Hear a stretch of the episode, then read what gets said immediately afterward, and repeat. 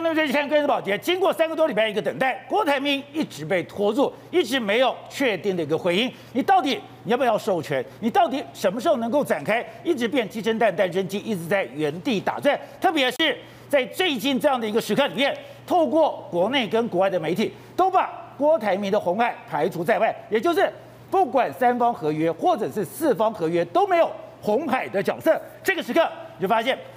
红海，也就郭台铭，他不忍了，他不等了，他今天也对于蔡英文总统直球对决，在这个八项的建议里面，第八项里面，他就特别提到，希望能够会见蔡英文总统，他相信您才是疫苗政策的决策者，也就是我要跟你正面对决，我要跟你先见面，我要确定这个案子到底能不能进行下去，要不要你一句话就决定，但没有想到蔡英文总统。居然同意了，我可以跟郭台铭见面。我不但跟郭台铭见面，而且行政院同时放出说，我给两个授权。什么两个授权？原来不是只有鸿海，连台积电都在授授权范围内。原来台积电已经压着划水，已经进到了一段时间。今天发现了一件事有趣的事情，刘德英这个台积电的总总裁，他等于说是日理万机，怎么可能今天下午随叫随到？难道民党早就铺排好？那现在问题是今天。台积电加入这样的一个战局，到底是会让整个战局更扑朔迷离，还是说会让台湾的 BNT 由原来的五百万增加到一千万呢？好，我们今天请到来宾，对大家非常熟悉的财经专家黄荣宗，你好，大家好。好，这是美岛电子报董事长吴子嘉，大家好。好，第三位是视频李正浩，大家好。好，第四位是台北市议员徐小新，大家好。好，第五位是资深媒体人王瑞德，大家好。好，第六位是前台大感染科医师李世璧，大家好。是哦。这两天的变化也太大了吧！本来以为说郭台铭在六月一号丢出了那个文件之后，整个政府都冷处理，是完全按兵不动，按兵不动。郭台铭这段时间一开始也没有消息，本来以为说这件事情不了了之，没有想到郭台铭突然发难。郭台铭突然发难之后，民进党的接招是。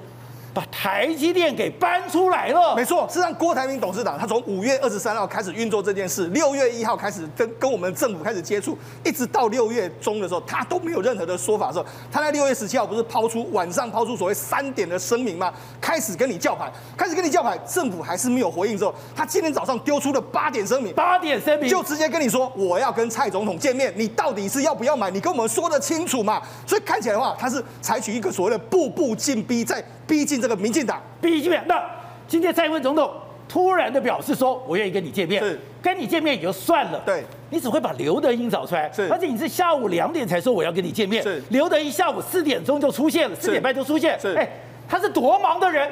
难道他在旁边 stand by 吗？而且我们现在看到这个画面，就是刘德英董事长进去总统府的这个画面。那这里面安排也非常巧妙。我先知道进去的人的话是刘德英董事长先进去，再来是郭台铭董事长再出来。离开的时候是刘刘德英董事长跟陈时中一起离开，郭台铭自己离开。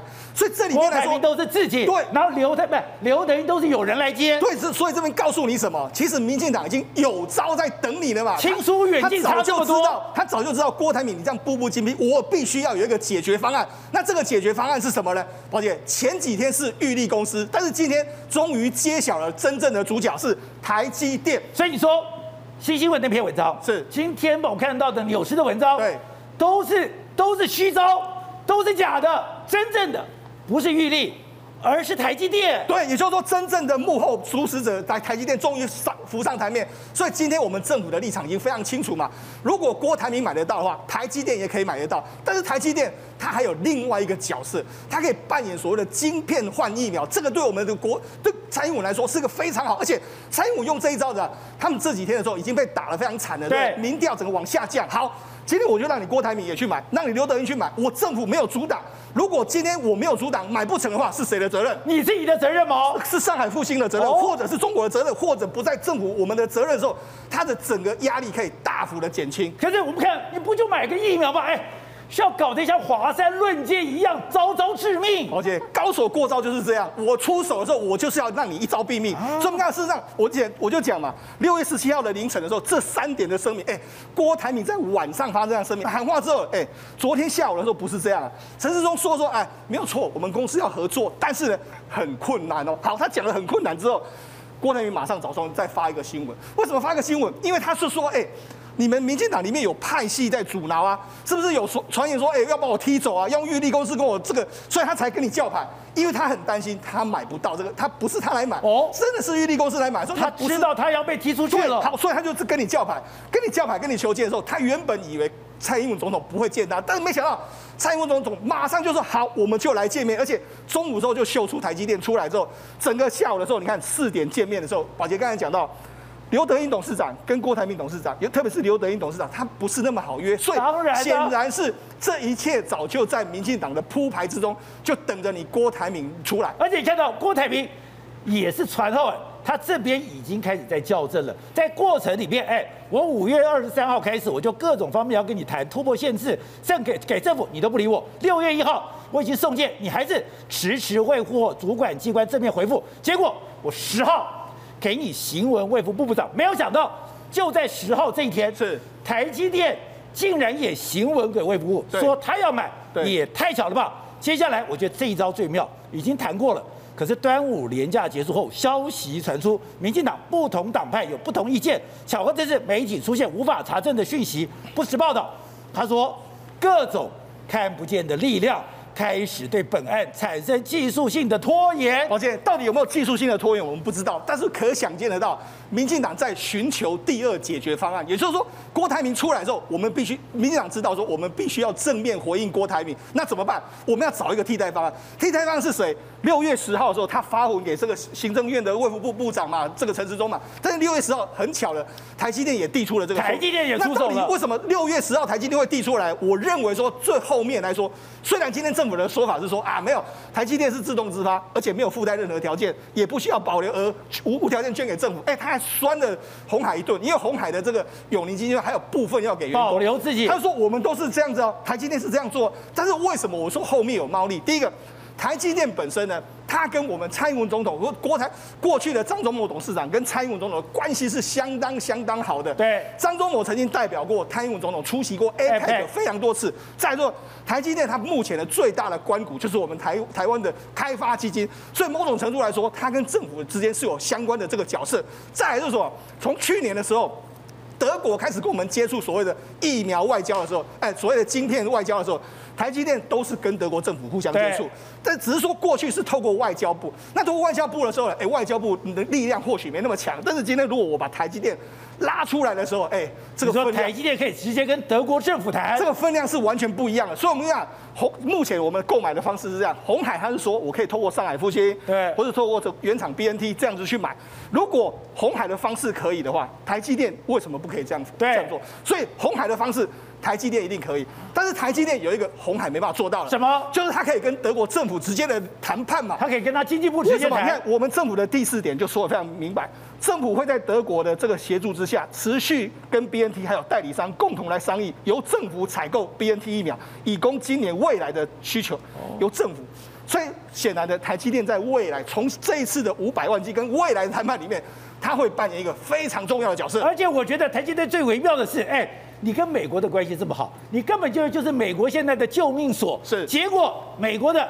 你莫德纳你没有买，强生你没有买，你跑去德国买疫苗，为什么？你不就冲着郭台铭吗？而且这非常有意思哦，因为最早最早传出说有外国公司要捐给台积台湾的，就是台积电哦。当时传出是苹果公司准备要用这种所谓捐赠的方式给台积电，但是当时呢，主要是我们法规我们也没有谈论到这件事，但是这会不会变成是个模式？哦，也就是说会不会有现在就有人就说用捐赠的，会不会是德国政府买 BNT 之后捐给我们台湾，或者是说用德国的相关公司去买之后捐给我们台积电，这都是一个可行的方式。所以有了台积电之后，我觉得它的整个弹性或者整个想象空间可能会更大。所以现在我们可能不只有五百万的 BNT，我们会有一千万的 BNT 了吧？对，没错。现在显然了，政府的立场是：第一个，我透过台积电，我可以冲淡郭台铭董事长。假设你先持得点，我现在可以让你台积电先持得点嘛？而且你看今天的铺排里面，不论是见从总统或者离开的总统府，都是台积电优先。所以。未来会不会怎样？假设两间都买到，亲疏厚薄都出来了。假设两间公司都买到的时候，我一定让台积电的疫苗先抵达台湾嘛，先落地。对，我先落地的话，台积电代表是什么？政府找你出来，跟政府关系非常好，整个功劳又可以被台湾政府所接收嘛。所以整个铺排来说的话，当然我觉得政府的立场非常明显嘛，显然不想让郭台铭独自独自享这个光芒。你不可以抢头香。所以今天。这个媒体报道，他走出总统府的时候，脸色是凝重。那到底为什么凝重？当然，我们就持续看下去。等等，我就觉得，哎，这一局好像螳螂捕蝉，黄雀在后。没有想到，郭台铭已经磨刀霍霍了。我已经跟你直球对决了，我已经开始跟你修害了，我跟你摊牌了。就没有想到，他丢出来的竟然是台积电。台积电刚好就是刚好克红海吗？是真的刚好吗？我们都不太清楚。不是刚好，对的。但是今天台积电这个事情是合理，但是非常让人意外哦。而且今天居然三个大人物都能够同一个时间下午四点钟见面，这个太意外，太意外。说刘德音根本没有这个美国时间，这个不可能的事情嘛。好，这是第一段的我讲的意外的部分。第二段的部分就是你刚才讲的华山论剑部分。那台积电就是那个华山论剑的蔡英文手上的另外一张秘密武器嘛。因为没有人知道，突然间丢出来台积电，对，所以这个对郭台铭来讲的话，是碰到一个新的一把宝剑，现在突然间杀出来了嘛。所以郭台铭要处理这个问题了嘛。所以今天下午四点钟，他们三个人先变先，再先变先。那好，那这个事情就会变成什么结果呢？好消息，什么好消息呢？因为假戏真做，假戏真做。昨天以前都是苏贞昌的行政院。跟这个陈时中在搞这个事情，所以有新新闻放消息，有纽约时报放消息，是。有一些什么奇奇怪怪的讲法一大堆，逼到郭台铭不得不在三更半夜发八点声明，对，他就知道被耍了嘛。我们看得很清楚，是其昨天在卫福部原来昨天前耍他嘛，是。今天是什么？今天什么？今天玩真的了，今天玩真的，当然玩真的，台积电出来怎么可能假？开玩笑，所以你敢耍红海，不敢耍台积电？当然是，今天只要蔡英文把台积电拉上台面的话，这个事情就就就是假就假不了了，就一定是往绿灯开绿灯的方向，任何困难政府都要帮台积电摆平解决。是这样吗？这两家了，我们现在我现在讲说，因为台积电出现以后，对，跟昨天的情况截然不同。变成一个新的战局的开始。你说只要台积电出来，就非要玩真的不可了，非玩真的不可，否则会变。就它的国际地位，还有台积电的整个分量来讲，没人敢耍它。不可能，蔡英文绝对不会去耍台积电，这开玩笑吧，对不对？而且台积电是蔡英文的牌嘛，是，这一定是蔡英文可以拜托出来嘛，我不要讲别的嘛，这蔡英文我拜托，台积电怎么会甩呢？对不对？那这个情况之下，那他一定帮他开绿灯，对，开绿灯开到底，那个绿灯一开，两家一起同时开嘛。所以在台湾部分已经没有任何障碍，必然会往前面一直冲，往前面一直冲的情况之下，就是说，那就那北京态度呢，对，也不敢挡，北京不敢挡，当然不敢挡，北京怎么敢挡？台积电加红海，北京疯了，这两个都是他重要的啊。就讲不客气一点，对，就是以商逼政啊，对。而且你二零二五中国制造都要靠这两家的。对呀、啊，这个这两家都是打咖实力派的嘛，所以北京也不会挡。对，北京本来这个就不会挡，而且所以复兴一定会配合，就会往采购的方向进行。但是采购的方向进行，会不会买到？会。这剩下就是交货的时间。你说，那我们台湾，你说关键到底有没有现货？对，那我请问你，台湾什么时候又需要什么时候到？现在啊，现在是急如星火呀。所以我现在问你啊，这个任务多艰难呐！啊，这个任务如果今天的两家公司，两家科世界级的科技大咖，对，完成了这个不可能的任务，在现在就能到货，这个连日本、美国的政府都做不到的事情，他们两咖干下来的话。哇，这两家不得了了，是他的影响力真是无远佛界。至于他们两家后面明天开始怎么去表演，怎么样去搞，是要去找找老德，去找谁找谁，我不知道。因为蔡英文一拍板，拍板完了以后，台湾的部分完全单纯化，是非常单纯，就绿灯开到底了。绿灯开到底是实力喽，那两边拼实力哦，实力不是你有钱呢，那大概把五亿。来看，来跟 BNT 订单已经到二零二三年了。对，BNT 的订单你知道是到多多少 G 吗？是三十五亿 G 耶。哦，它都排到二，现在已经排到二零二三年了。二零二三年，那台湾哪有到吗？对，那哪一个都哪一个没有钱？哦，大概毛五亿，是，对不对？那现在这两咖怎么办？所以这两咖，你你看谁有办法抢货？这就是抢货啊！这现在就是抢货，因为本事的问题啊。所以我们的政府陈时中已经证明，已经承认自己没有办法抢到货了。所以这两咖大咖下来抢，我觉得带来一个全世界的疫苗界一个精彩的美票，一个精彩非常让人家意想不到的一个超级的一个大秀。好，谢正好，现在台湾是倚天剑跟屠龙刀。全部都拿出来了吗？两边这样抢，我们这可以多这么多的疫苗吗？当然是这样的，宝杰哥，我就问你，如果最后结果是台积电拿到五百万，红海没拿到五百万的话，郭台铭有多糗？所以这件事情已经进入到赛局了嘛？当你把台积电拉来这个局的时候，你说。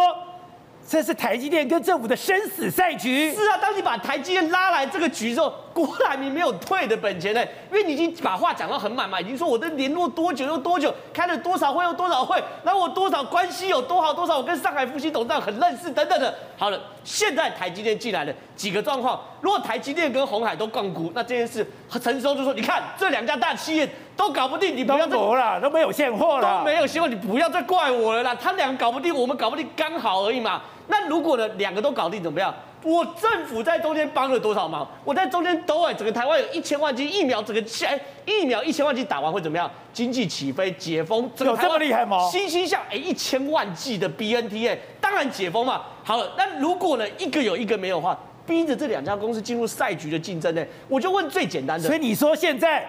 鸿海跟台积电两个输人输地，已经变面子之争了。太跨名了。哎，宝杰哥，我就问你，你知道吗？那个时候，今昨天哦，柯建平讲话不小心说溜嘴。郭董那时候为了要拿这个疫苗，一剂拿多少钱？四十二块，四十一到四十二块美金。观众朋友，行情价一剂是二十块美金。林权那时候是三十一、三十二块美金，你那个时候就拿到四十一块美金一剂哦，是加码，等于说五六百块变成一千两百块一剂哦。那今天台积电来了，你要怎么办？往上加嘛，两边一定说往上加嘛，对不对？那这个东西就对对于对于红海来说，还有一个政治上意义是第一批的十万剂或二十万剂给谁？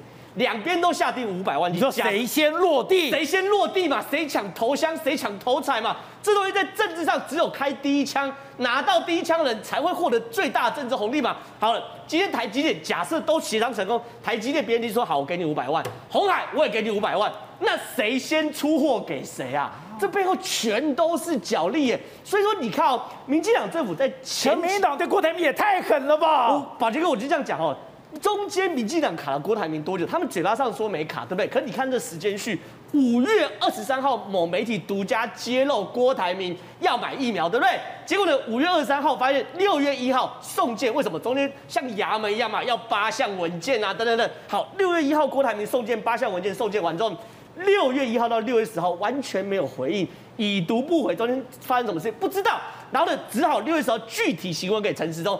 六月十一、十二号，陈时中才开始打电话给郭台铭。六月十三号的时候，派周志浩去开会，晚上还打电话给陈时中，又又在打电话。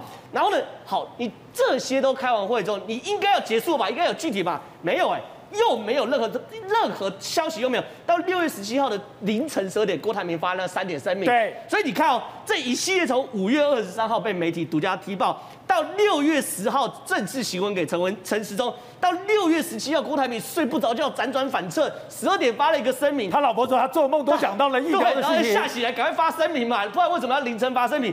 到今天六月十八号，从五月二十三号到六月十八号，中间搞了二十五天呢。这二十五天是单纯在卡郭台铭吗？我认为一半在卡郭台铭，一半在协调台积电路政嘛。啊、这件事情我觉得会有两个局同时进行嘛，它会有好几条战线。第一个先卡住郭台铭，对。第二个一边看我，不是我要用拖字诀，我要用时间争取空间，在时间争取空间里面，在台湾只有一个公司。能够挡得了郭台铭，那就是台积电。是啊，你一直拖，一直拖，又不是小朋友，你问题拖久，你不去面对问题，问题问题还要面对你嘛。所以一个成熟政府一定是左手拖住郭台铭，右手找出一个可以跟他抗衡的人，一起来处理这件事情嘛。所以整个局很清楚，确实哦，现在是有，呃，之前这二十五天确实郭台铭真的吃了很多案件。只有吃了很多暗亏被拖住。可是现在站在我人民的立场，我开心啊！两家世界级的公司帮我去争取 BNT 疫苗，我还不太在乎说到底是谁先到货。总而言之，黑猫白猫能抓老鼠就是猫。台积电、鸿海能够弄来疫苗的都是好疫苗嘛，所以站在我们人人民的立场很好啊。反正五百万剂、五百万剂都来，我们有一千万剂，只来一家，我们也有五百万剂，谁先来？我坦白说，我真的没有差。好，小心。刚才讲，今天我们的总统讲的非常的冠冕堂皇，说，哎，我是一视同仁的，我都给你了。而且今天下午我也跟郭台铭，我也跟刘德音见面。可是我觉得非常微妙，两个人进到总统府就是完全不同的待遇。今天郭台铭去，形单影只，刘若彤在旁边跟着旁边站。另外一个是刘德音还没进去，哎，就先出来见。哎，你知道在总统府里面有接跟没接那是差别很大。而且你出来的时候，一个是陈时中陪他送你出来，一个是你又自己走出来，这就有差，更不用讲。民党嘴巴不说，整个网军的风向又在动风向了，完全把捧台积电打郭台铭。是，我们可以看到，在六月十四号的时候有出一个新闻哦，里面写说绿营的这个认知作战大当机，暂时要低调止血。它里面提到说，侧翼不受控，跑去攻击郭台铭，所以出动了党内的高层，定调要谢谢郭董。所以我们可以看到，在昨天哦，这个六月十七号开始，每一个。民进党党公职，蔡英文、苏巧慧、林俊宪、王定宇、吴思瑶跟周春敏全部动起来说谢谢郭董。好，这是昨天谢谢郭董。原来我们跟新闻搭在一起看就知道，可是今天又动起来了，又动起来了，又动起来了。这就是他们本来讲说压倒最后一根社群网络稻草的这个范刚浩。他开始哦，在网络上面写了一个东西，他很委婉哦，他从头到尾就是被那个事实查核中心说你错假的那个范刚浩，就是他。然后呢，他没有说哈这个呃郭台铭怎么样，但是他就讲说。台积电这一次啊，有捐 BNT 给政府哦，有没有要保留部分给原公司的？台积电毫无保留哦，暗示说郭董呢是说要给他们自己红海员工打。台积电什么时候捐疫苗给政府的？开始申请的，六月十号就开始申请了，所以这个就是他们已经吹起号角了。果不出其所然。更狠的这个战将侧翼王浩宇被罢免的这位，王浩宇又出来了。他说比较积极的是台积电啦，不是郭台铭啦。早在一个多月前，台积电就说要买了啦，还说呢，其实哦，真正的问题就是郭董啊，你如果有心救台湾，你就把你的钱拿来就好了啦。一开始就应该这样，不然只是说说而已。你捐钱就好了。是开始冷言冷语，甚至你看台积电要捐五百万 BNT 疫苗给台湾政府，是比个大大的赞。但是其他所有的网络的侧翼团体全部出来酸了，每一个一个修理郭台铭，修理郭台铭的图全部都出现了。今天下午我蜂拥而出说。绕了一个弯，你还是买上海复兴嘛？哈，你之前说呢，这个是你要找说德国进口没有代工啊，没有分装的空间。哎，你又买上海复兴，又再次讲了一个谣言。我们都已经知道上海复兴它只是代理而已，所以你可以看到哦，同时间还有媒体也开始放话了。郭台铭今天才讲说他很讨厌那个什么媒体放话，对，民进党说谣言止于智者，是，但是同时之间其他的媒体又开始讲了，明明就知道德国。不想跟你谈嘛？你最好转向总统讨授权，讲的好像郭台铭是一个很很悲屈的，然后很很很这个委曲求全的，拜托总统帮帮他吧。所以说我表面上开绿灯，表面上你台积电跟鸿海是同样的待遇，私底下。完全不同，是，所以这很像说是双面人，或是精神分裂、人格分裂。我们都觉得台积电来五百，郭台铭来五百很好啊，本来以为只有增加五百，都帮台湾做事情吗？现在变成一千万呢。可是这种两面手法让大家看到非常心寒。而且今天刚才此时此刻发生一件事情，在立法院里面正在做表决哦。我们都只注意到这个蔡英文见了这两位，觉得一千万的 BNT 要来了。可是与此同时，民进党否决了三项提案。第一项反对外购，八月底前外购三千万剂的疫苗，全部否决。为什么否决？不知道啊，多买一点疫苗难道不好吗？是。第二个反对公开三加十一的记录，直接上面非常清楚的，民党全部反对。第三个公开审查高端的紧急授权也被否决掉了。所以这三个大案子就在我们讨论郭台铭的疫苗一千万的 BNT 要来的同时，他们全部在立法院出动了。这就是民进党的策略跟他的两面手法。所以说，三加十一以下已经完全否认了，完全否认说连开会记录都没有。这个东西现在要求你公开，被否决。否决，我觉得最不能理解是。啊，疫苗采购有什么好否决的？这个完全不懂哈！我刚刚看到非常的震惊，现在网络上面也全部人都在讨论，因为我们都知道台湾的疫苗不够嘛。现在有像 Novavax 啊，有像娇生啊这样子，我们还没采购的疫苗，多去买一点，到底哪里错了？可是你看到民进党是口径一致哦，只要是国民党这个时代力量或民众党提的，几乎全部被否决掉，连高端的审查是不是可以用公开的方式？是民党老是告诉你不行。好，那这个李医师，今天 BNT 看起来又有希望了，搞不好有一千万只。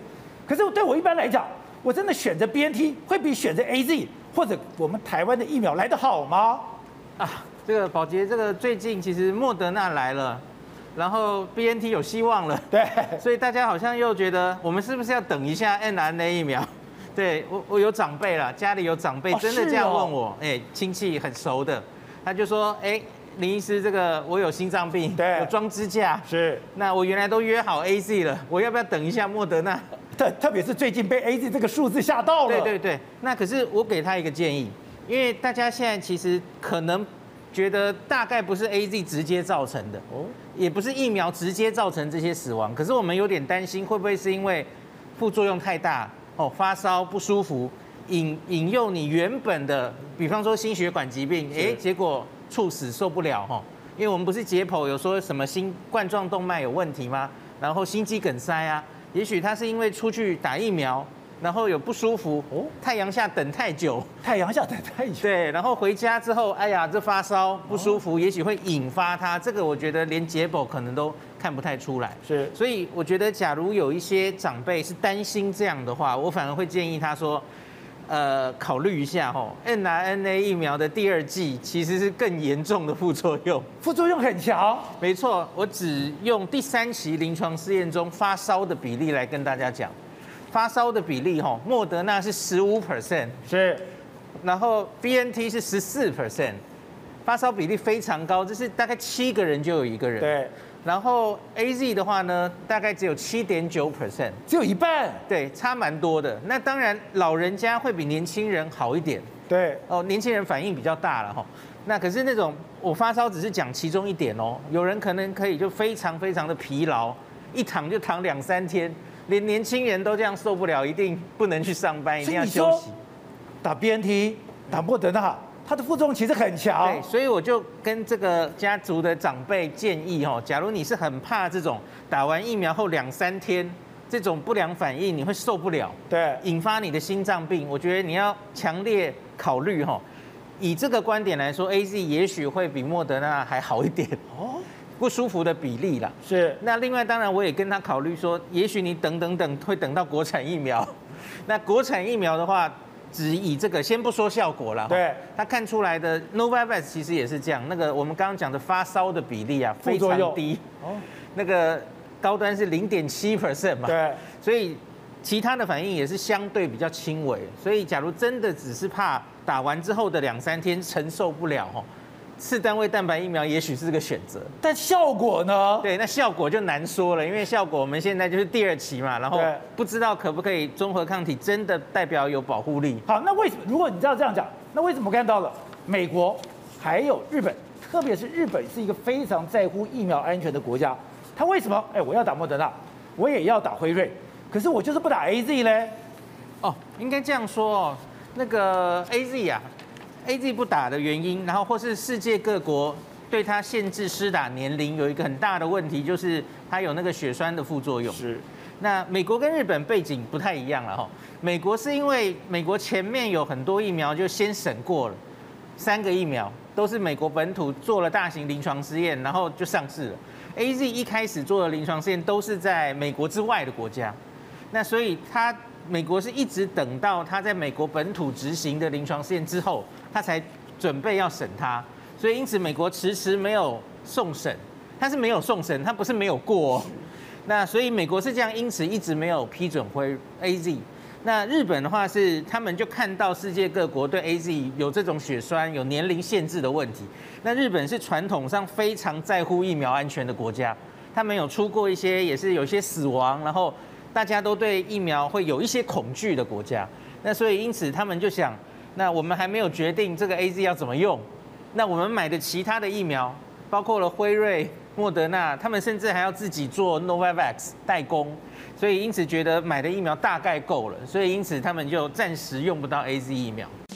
新闻一项带给你不同的观点，最精彩的关键时刻在东森新闻二十四小时 YouTube 直播，赶快来按赞，还有开启小铃铛。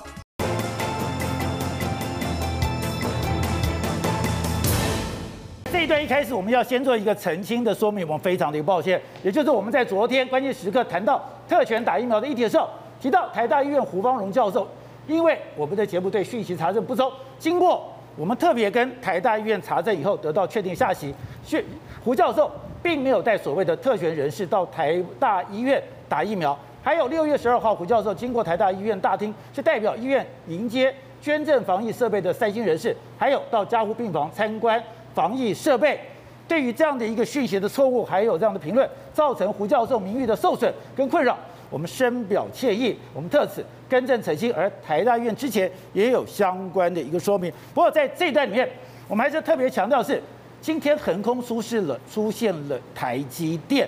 那台积电一出来之后，大家问说，那之前的八大工商团体呢？如果今天台积电还有红海都可以的话，那台湾的工商界，是不是也可以这样子向全世界来买疫苗呢？没错，是这样。之前的话，包括说像郭台铭董事长之外，还有包括八大工商团体说，哎，我们要两买两百五十万剂嘛。包括台湾科学园区的这个同业工会也说，我们要买五十万剂嘛。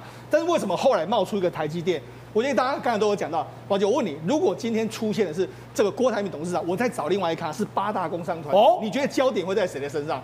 在郭台铭董事长的身上，是，我在找一个科学园区的工会跟郭台铭董事长一起出现，你觉得焦点会在谁身上？当然在郭台铭，好，但是台积电上面。但是我找台积电出来的时候，啊，现在整个目光焦点会转到台积电的身上，才可以压得过。大家不会慢慢的就不会讨论郭台铭，因为大家会讨论的是台积电，因为什么？所以你说。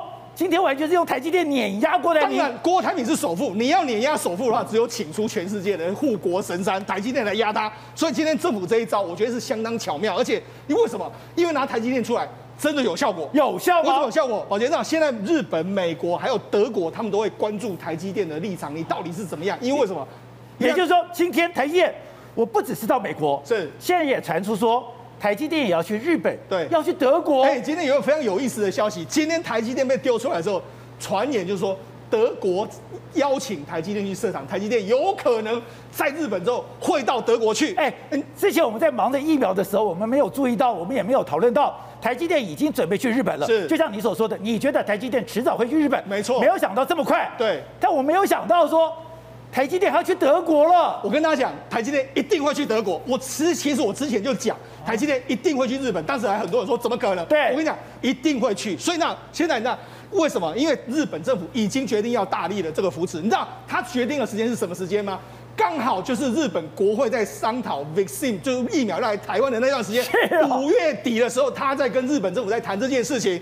他当时一开始就说，所以日本就是说我们讲的同舟一命，要今天这个环抱福岛的恩情，要给台湾疫苗的同时，另外一方面是台我们的台积电去日本。没错，当时的时候一最一开始的时候是插到茨城去嘛，研研发中心嘛。但是现在最新的消息是。现在已经同意哦，台积电要去熊本设厂哦。熊本设厂来说的话，在约莫是在九州这一带，它是要生产给谁？Sony 啊，Sony 有影像感测器，还有这样，就最新传出的消息是包括什么？连丰田啊，或是三三菱电机啊，他们有些单也都要准备到那个地方去。而且这个厂呢，投资大概约莫是这个一点六兆日币，折合新台币是四千多亿。日方跟台积电各占百分之五十哦，也就是日本出百分之五十。哎，这个合约就是在。我们在谈疫苗的时候，他同时日本政府在谈这件事，所以你说台积电有没有帮上忙？一定，台积电某种程度来说，你如果愿意来的话，你愿意出我你我日本政府出一半的钱，你愿意来的话，我们也可能会帮助你嘛。所以美中台的交集是台积电了。对，好，那这是这日对美日台的它这个交集。好，那我们讲，事实上台积电帮了台，可能在幕后帮了台湾之外，我再跟你讲，德国也是一样。为什么要找？为什么要导入台积电？德国是全全世界最大的什么汽车工业？汽车工业的时候，我们记不记得去年开始，德国的这个商务部长就写信来台湾，就说：“哎，我要你的晶片，我要你的晶片，对不对？”那时候呢，我们台湾是透过外外交部跟台积电这个承诺，台积电也说好，我愿意生产。但是其实呢，真正的转折点是出现在今年五月的时候，德国的，包括说像 Volkswagen 这家公司，大众，甚至是德国的英飞凌。开始跟台积电签合约，也是签的合约是签长期合约，要求你台积电有给我百百分之百，或者说你要稳定的供货给我。也就是说，谈到五月终于有结果。好，那谈到五月有结果的时候，我们今天不是冒出说台积电要去德国生产吗？六月十号提出申请。那我现在我现在提出申请，啊，我现在要去德国生产，而且我我我要到德国去盖工厂，而且我现在帮你德国的汽车工业做这么多的时候，请问你德国要不要考虑我现在台积电的需求？可是。德国的驻台代表之前不是讲吗？德国已经尽了很大的努力，德国的经济部长也做了很多的这个作为，可是没有办法，我绕不过合约呀。而且那是在当时，当时今年年初的时候，台湾没有疫情的问题，所以德国不会有这个困扰。但是假设现在台湾假设真的有疫情的困扰的时候，请问你德国怎么处理？我们就来讲一个国家，这个叫做美国。美国这几天的话，他们国务院的亚太驻星费德伟，他接受美国的这个参这个。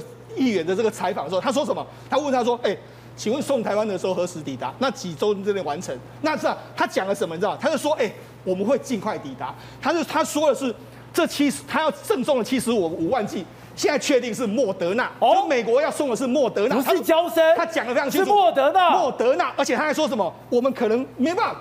他说我们没办法确保第二波、第三波的捐赠。但也也就是说，美国有在考虑第二波跟第三波的捐赠。”但是他会说要考虑台湾的需求，除了保障安全，也不能够影响半导体供应链受波及。这是美影响半导体供应链，这是美国国务卿还有助理国务卿他讲出来的一句话，也就是最重要的是什么？其实他各国都在看这个东西啊。半导体供应链，如果半导体供应链出问题的时候，就是国家安全出问题嘛。好，那他说他还说什么？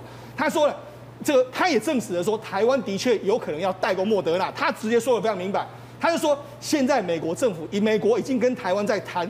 代工莫德纳这件事情，他说台湾可以加入美国的所谓的疫疫苗兵工厂这件事情。疫苗兵工厂，所以现在美国开始，我们讲美日开始在大力挽救蔡英文总统的民调啊，因为蔡英文总统现在往下掉，所以日本日本不是说还有第二波，可能要还要再赠送疫苗。所以我们之前讲，现在美日在抢救英文大兵是真的。欸日本政府捐那么多疫苗，美国现在国务卿他助理国务卿讲的这么明白，哎，他就直接跟你说，我们要尽快抵达他的台湾，甚至还有不排除的第二波、第三波，还有让你代工莫德纳，这些进度都会相当相当的快。那这时候台积电又出来的时候，我跟你讲，蔡英文慢慢的，我们讲这一波的疫苗疫苗的主导权本来就在蔡英文手上，对，他现在慢慢的拿回这个主导权之后呢，而且更可怕的是，你不但是疫苗主导权，而且现在玩这是国际政治，对，也就是说在国际政治之下来来说的话。郭台铭跟台积电谁轻谁重，这个非常明显嘛，所以他只要把台积电搬出来之后，不好意思，你郭台铭先生为什么他今天会落寞的走出总统府？因为他也知道这个局显然不是我主导，现在的局已经变到说台积电政府还有德国政府、日本政府这个这些国家的互相的冲折冲的时候，当然是台积电比你郭台铭更重要。所以董事长，台湾的事情永远不是台湾人自己决定。我们在讲二零二零总统大选，谁在玩？是美国跟中国在玩，搞了半天。这个疫苗现在也是美国跟日本在玩吗？我们在开玩笑讲，台湾基本上是美国的五十一州了。对，我们所以事实事实上，你没有发现我们本节目在这个礼拜里面的预估哈，我们判断是一一实现。哦，我们第一个判断是什么东西？就是美国人会进来救。对，美国人一进来救，你看你是最早说会抢救英文大兵的。抢救，你看，然后关键在一个态度嘛，当。这个蔡英文对国产疫苗的态度很明确的以后，然后他抓了主导权了嘛，所以他就开始做进口的疫苗的布局了。布局一开开始，你看美国的哎国务卿哎亚太助理国务卿，亚太国务亚太助理就直接就表态了。没错，你你有没有？你看到韩国区也没有这样表态啊，日本也没有这样表态啊。所以针对的台美关系有关疫苗部分的的这个所谓的商业行为，是不是商业？不是嘛？完全百分之一百的国际政治啊，是，他就给你表态嘛，就告诉你这个 BNT 也好，还有什么大陆的什么疫苗也好，对，你我就告诉你，我是这个态度，你 BNT 来不了不管你，我莫德纳先来，是，那这一搞，那这个这个就是让 BNT 最头痛啊，哦，BNT 现在要抢世界第一的市场，对，他第二是谁？莫德纳，他就是莫德纳，他就是保莫德纳，所以为什么莫德纳的策略在各地？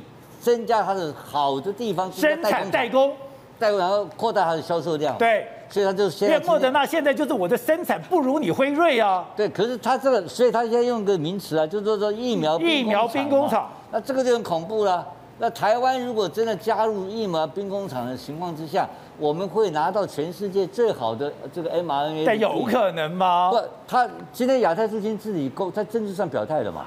他已经表态了嘛？这个态度就跟当时你看林英杰离开的时候，这是两个完全不一样的概念。对，林英杰离开怎么讲？你自己有疫苗？对，他说很可能马上就有疫苗了，自己就生产疫苗。他今天现在讲说，你现在就是变成兵疫苗兵工厂，兵工厂了嘛？所以这个东西已经，所以台湾的疫苗采购政策跟疫苗的国产化的政策已经排出一个顺位顺序出来。然后这个里面最重要的人，其实郭台铭讲对了，他的八点要求里面最重要一点就是第八点。蔡英文是决定者，蔡英文见面，你是这个决策者嘛？现在你看，所以那八点。其实是跟蔡英文叫牌的，都是叫牌嘛。叫牌以后是今天就逼出来一个台积电，然后逼，然后把我们的疫苗政策全部明朗化。一明朗化你就看出来了嘛，就国际采购优先，然后国内这边就变成一个备用了嘛。然后更重要的，国际采购优先里面以我们的国际盟邦的支持为优先。所以我昨天在这个节目里面就讲过一句话：我们不见得要买 BNT 嘛。因为我不相信美国会丢包台湾嘛，你看他很清楚。而且你昨天讲说起风了，对啊，你看到多起风了嘛？你看到没有？他还对半导体讲明的嘛，台湾这个半导体不能挂嘛。美国要成为疫苗兵工厂，而疫苗兵工厂我要找我的盟友，而台湾有这个能力，而且目前已经进行谈话了。对，所以他知道我，所以我昨天讲一句话嘛，台湾是对美国太重要、太重要的国家嘛。哎，台湾本身有相当的科技实力，所以美国怎么可能丢包台湾嘛？不可能的事情嘛。所以这个过程不重要，而是我们自己的这个行政院，就苏贞昌的内阁，怎样？加上陈时中的内阁，他们对国际采购疫苗的政策的失策，所以搞这事情有点混乱。现在蔡英文自己跳出来拍板，打出一个最漂亮的牌，台积电今天打出来了。他就说老娘做主嘛，老娘做主，哎，您做嘛就把你做做做住了嘛，所以周金昌跨博嘛，冷冻鸡腿不见了嘛，苏贞昌不见了，然后你看到没有，高端的消息也没有了，哎，一千万剂，如果 BNT 来，我们先讲一个态度，对，现在进一千万剂代表什么意思？你国产疫苗多少剂？一千万剂，对 对对，这这这搞什么？这是态度就很明确了嘛，就是以国际采购优先，已经出现这个大的政策方向，对，然后。出了当这个政策一出来之后，全世界的友邦或是想要卖疫苗的，或是想要技术合作疫苗的国家，都会跟台湾合作嘛。因为台湾，你刚你刚才说得很清楚嘛，他打台积电嘛，是，哎，台积电如果去化缘的话，他化缘的力量。比台湾国家还要强哦，是哦，当然了，台积电跟你不能共，你不能加那边戏进来发给这个，哎，是你卡我机会多少？呃，你疫苗一年卡我几次？对，我台我台积电一年半导体卡你，我和你讲过，我让你台积电让你这些美国、欧美先进国家的大厂商痛苦的机会比较大了。是，我台积电卡你的机会比较多了，你我海你卡五了，你海我卡五了，所以台积电这个排出来啊，我跟你讲。横扫千军，有这么厉害吗？当然厉害啊！你看他不，他他到时候我要问很简单，如果他今天讲 BNT，我问你，台积电一定要捐 BNT 吗？他可以跟莫德纳吗？他当然可以啊，他管你的。他要台积电为什么一定要捐 BNT？你告诉我。而且他要 BNT 我也很怪。我跟他讲，他跟美国的关系这么好，你要莫德纳，你要交生都可以，你去跟郭台铭抢什么 BNT 啊？还是个吐槽，那是把那是去堵郭台铭的嘴巴的嘛，对不对？到最后两个月下来，他来了来台湾，那 Johnson 来了可不可以？可以，都可以。台积电本事大，我跟你讲，台积电真的本事大吗？哎，要想要未来把给人就。爱把给一堆嘛，所以台积电的能量，它取得五百万疫苗的能量，你不用怀疑。但是你不要给它限制厂牌，它跟 BNT 也没关系，它为什么非要用 BNT？对，对，莫德纳当然可以啊，对不对？所以它很 Johnson 也可以，它没有问题。那这时候，所以刚刚我这个问题就回答了郑浩刚刚的问题，这个输赢就立判了。哦，这个被台积电的疫苗。会先到台湾，会先落地，不一定是 BNT。好，好，那个 对的，今天刚刚讲到的，美国国务院亚太助理国务卿，我们知道，其实国务卿当然最大，可是国务卿管这么多事情，他怎么可能每地方搞？你是亚太国务卿，就代表亚太是谁说了算？是亚太助理副国务卿，亚太副国务卿说了算。结果他居然讲，美国要搞疫苗工疫苗兵工厂，台湾有能力，而且已经真的。在谈了吗？呃，事实上呢，台湾那么代工呃有关于莫德纳的疫苗的代工呢，那么如果没有意外的话，现在正在进行当中啊，ING 啊，那么有人疑问疑惑说，为什么去年的时候呢，你们不这个人说不不不代工呢？那么陈时中部长他的解释是，去年在这个 mRNA 的这个技术平台上面呢，我们没有这样的技术平台，但今年呢，我们有很多实验室都有这样的一个技术平台，但当然这是他的说法。不过显然我们代工莫德。纳这件事情呢，现在正在进行当中，而且非常有可能成功。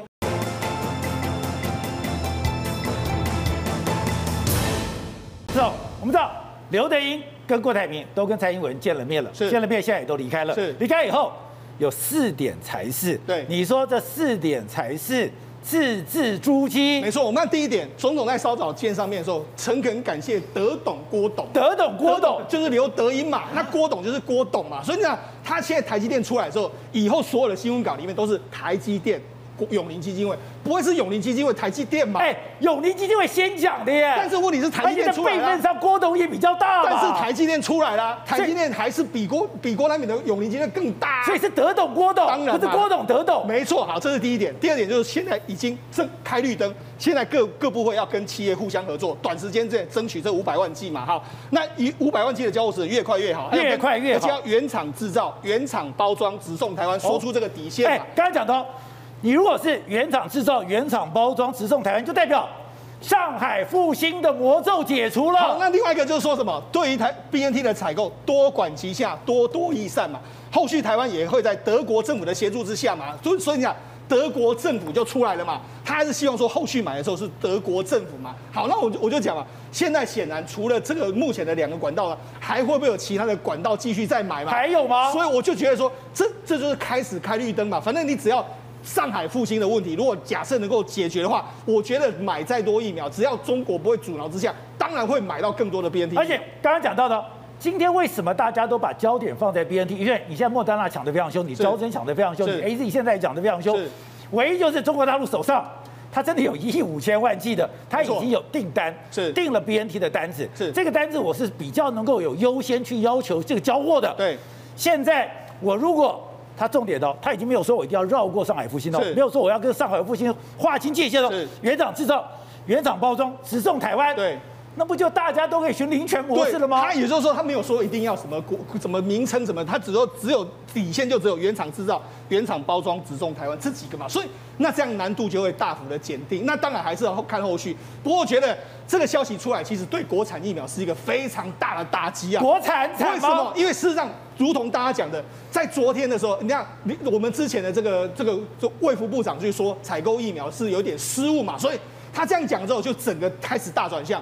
国产疫苗可能会变成是比较落后，因为什么？昨天不是我们食药署在公布说，哎，我们的确有询问给这个 FDA 嘛。如果真的是没，如果真的要有国产疫苗，你就咬死这一点。但是没有，他松口这一点嘛，所以表示未来国产疫苗在国内的这个至少在这个顺序上面来说，显然外购会优先。那另外一个什么？而且我看很多医界大佬也都跳出来说。你应该把国产疫苗当成战备疫苗。对，另外一个是什么？佛光山他也说了嘛，他现在是已经签上线，现在政府也跟江江生江省在谈嘛。是哦。所以那事实上，现在政府在蔡英文的主导之下，他已经开始用他的所谓的国际的影响力，或是他的这个盘算，或是求求助各国，现在开始在购买更多的外来疫苗。那看能不能够解除他这一次因为疫苗采购的失误对他民意造成的这个重大冲击嘛？否则你这样继续下去。疫苗没有货的话，的确，如果大家还要打高端疫苗的话，真的大家都没有信心。而且刚刚讲的，这现在美国跟日本真的也都出手了吗？我们现在真的哎，今天连我们的驻德代表都说，我们现在是可以跟人家见到讲到话了。对，也就是说，现在其实国际的局势来说，特别是你只要把台积电端出来，半导体供应链的问题，为什么？为什么美国会开始重视半导体这件事呢？因为台积电今大概从六月开始。它就进入所谓的苹果的 Apple，苹果的订单就要开始正式上线。你只要在这一次出了任何损失来说，对苹果的损伤是几千亿的损伤，这个是美国绝对不能够接受的一件事情。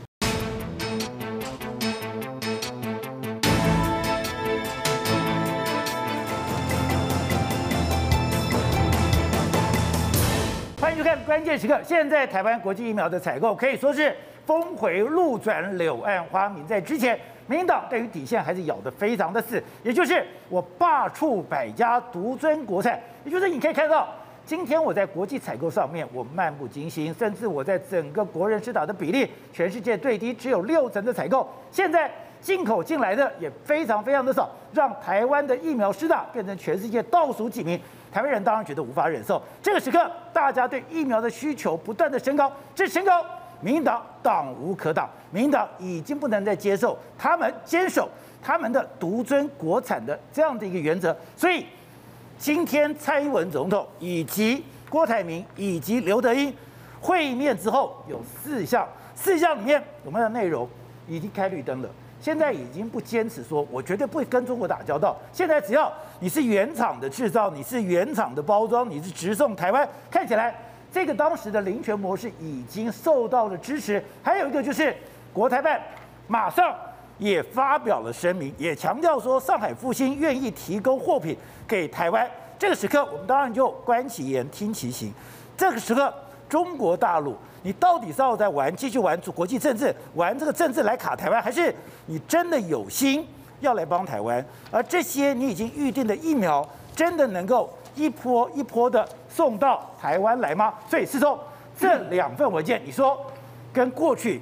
已经完全的不一样了。没错，今天蔡英文总统见了刘德英跟这个郭台铭之后，总统府就发出了所谓四点的这个声明跟总统的裁示。这里面的裁示非常有意思。我觉得我们讲，事实上这个刘德英董事长跟郭台铭董事长他们两个的顺序，哎，就有非常有意思啊。顺序。而且如果是郭台铭跟刘德英的话，哪一个姓氏照理说要排在前面？郭台铭的字画笔画比较少，可是他把刘德英排在前面嘛？刘德英董事长还有郭台铭董事长嘛？所以他的顺序是这样排的。所以你说。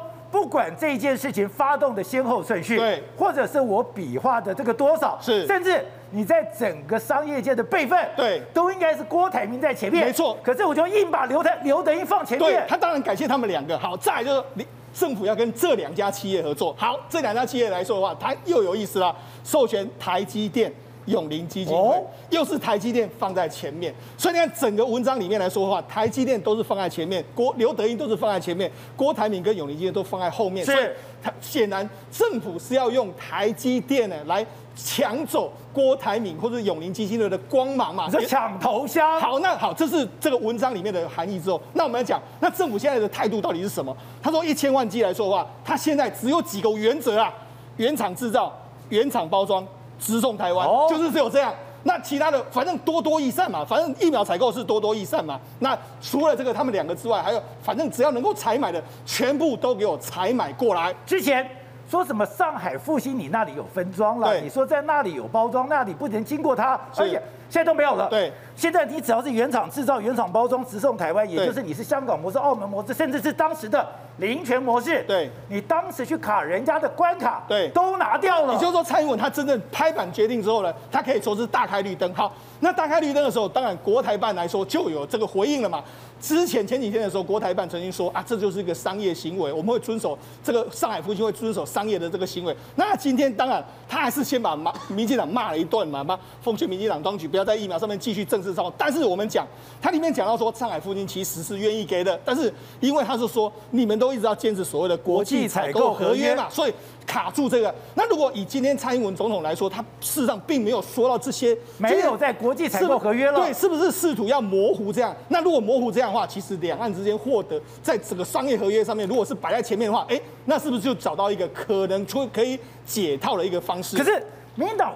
会做这么大的一个转弯吗？之前蔡英文总统还斩钉截铁讲，哎，我们七月国产就要上市了，而且你也看到他罢黜百家，独尊国产，现在不这样玩了吗？而且因为他们感觉到非常大压力嘛。好，我如果还再继续这样子坚持我的政防疫政策来说的话，六月二十八能不能解封，大家都不看好嘛。对。另外，包括全台湾的经济，目前你撑到六月二十八号之后，或者之后还不能解封的话。台湾大概有一半以上的这个是，包括说餐厅啦，或者是说这个观光业，大概会非常非常凄惨。有这么严重吗？那你怎么办？现在民进党面临到压力嘛，包括董事长的民调里面都告诉你，不论是蔡英文总统的民调，或是苏贞昌院长的民调，都是在下滑之中嘛。而且蔡英文更可怕的是，过去你只要看到蔡英文的脸书或看到蔡英文的 IG，你就觉得大家都一副副称受、一副肯定、一副支持。是。可是最近蔡英文总统的脸书被灌爆了，你想想看。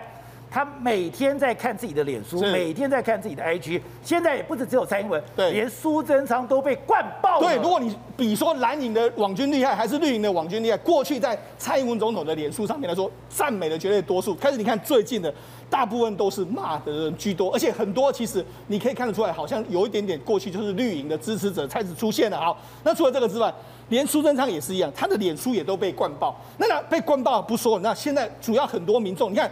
包括什么？他在接受这个陈时中在接受这个立委说，哎，六月十八号可以按县市分级管理啊，我们南部快要受不了。这是陈明文说的。对，所以你看，其实从南部的这个状况，那甚至你看瑞丰夜市，瑞丰夜市停业没多久之后，赶快要要恢复，为什么？我们突然活不下去。